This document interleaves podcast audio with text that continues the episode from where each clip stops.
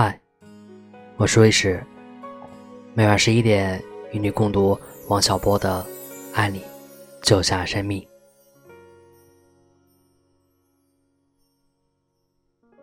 他们的教条比斑马的还多。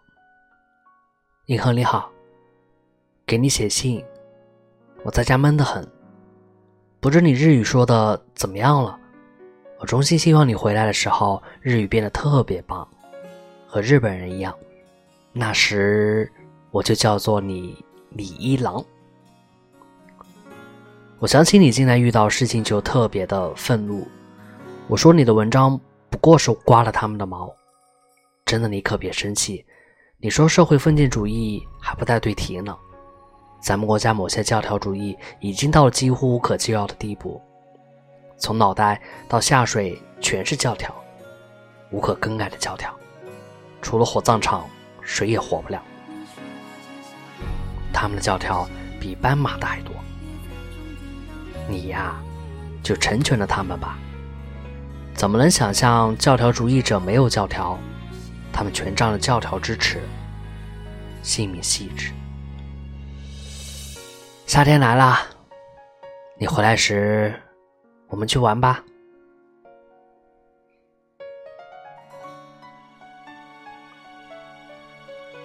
假如我像但丁或彼得拉那样口齿不灵，银河你好，我收到你的信了，知道你过得还好，我挺高兴。我可是六神不安的盼着你能早回来。你们到底几号能回来呢？到底是十六号呢，还是二十号呢？我以为这挺重要的。过去我特别喜欢星期天，现在可是不喜欢了。我在德国诗选里又发现了一首好诗。他在黑暗中漫游，黝黑的树荫，重重的树荫会冷却他的梦境，可是他心里却燃烧着一种愿望，渴慕光明，渴慕光明，使他痛苦异常。他不知道，在他头上碧空晴朗，充满了纯洁的银色的星光。我特别喜欢这一首，也许我们能够发现星光灿烂就在我们中间。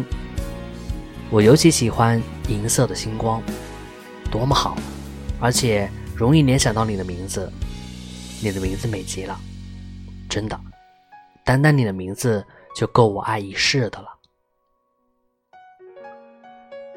我觉得我笨嘴笨舌的不会讨你喜欢，就像马可夫斯基说的。假如我像但丁或彼得拉德那样口齿不灵，真的，如果我像但丁或者彼得拉，我和你单独在一起，悄悄的在一起时，我就在你耳边悄悄念一首充满韵律的诗，好像你的名字一样充满星光的诗。要不就说一个梦，一个星光下的梦，一个美好的故事。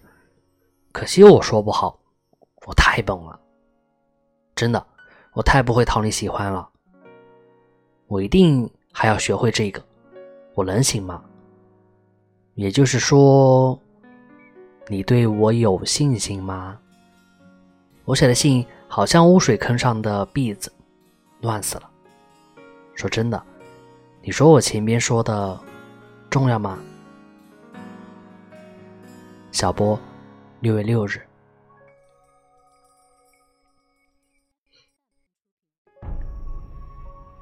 哑巴爱，银河你好，你为什么不肯给我写信啦？难道非等接到我的信才肯写信吗？那样就要等一个星期才能有一封信，你不觉得太长了吗？我猜这封信到你手里恐怕……要等不到你回信，你就回来了，所以我也不能写的太多的内容，只能写爱你，爱你，爱你。你不在我多难过，好像旗杆上吊死的一只猫。猫在爱的时候怪叫，讨厌死了。可是猫不管情人在哪儿都能找到它，但是如果被吊死在旗杆上，它就不能了。我就像它。我现在感到一种凄惨的情绪，非马上找到你不可，否则就要哭一场才痛快。你为什么不来呢？我现在爱你爱的要发狂，我简直说不出什么有意思的话，只是直着嗓子哀鸣。人干嘛要说咱们整天待在一起非不可思议呢？如果一天有四十八个小时，我恨不得四十九个小时和你待在一块儿了。告诉你，我现在感觉就像得不到你的爱，就像一个刚刚懂事的孩子那种说不出口的哑巴爱一样，整天傻想。喂，你干什么呢？你回来时，我准比上次还爱你呢。我知道你害怕浪费时间，其实这不浪费。风爱才不浪费时间呢，分完了去干事儿，那才有效率呢。总比坐在这傻想，不振作好得多。我知道你就不大想我，就是在一起的时候，你也会为浪费时间追悔。当然，你也觉得幸福。不过，你挺沉得住气的，你还能这么想，老这样不成，学业都荒废了。不过，我认为你爱我，和我爱你一边深，不然我的生从哪来呢？只不过我没出息，见不到你就难受极了。所以，希望你快回来，回来快来找我，早一分钟都。好的不得了啦！祝好，此致敬礼，我爱你，小波，六月九日。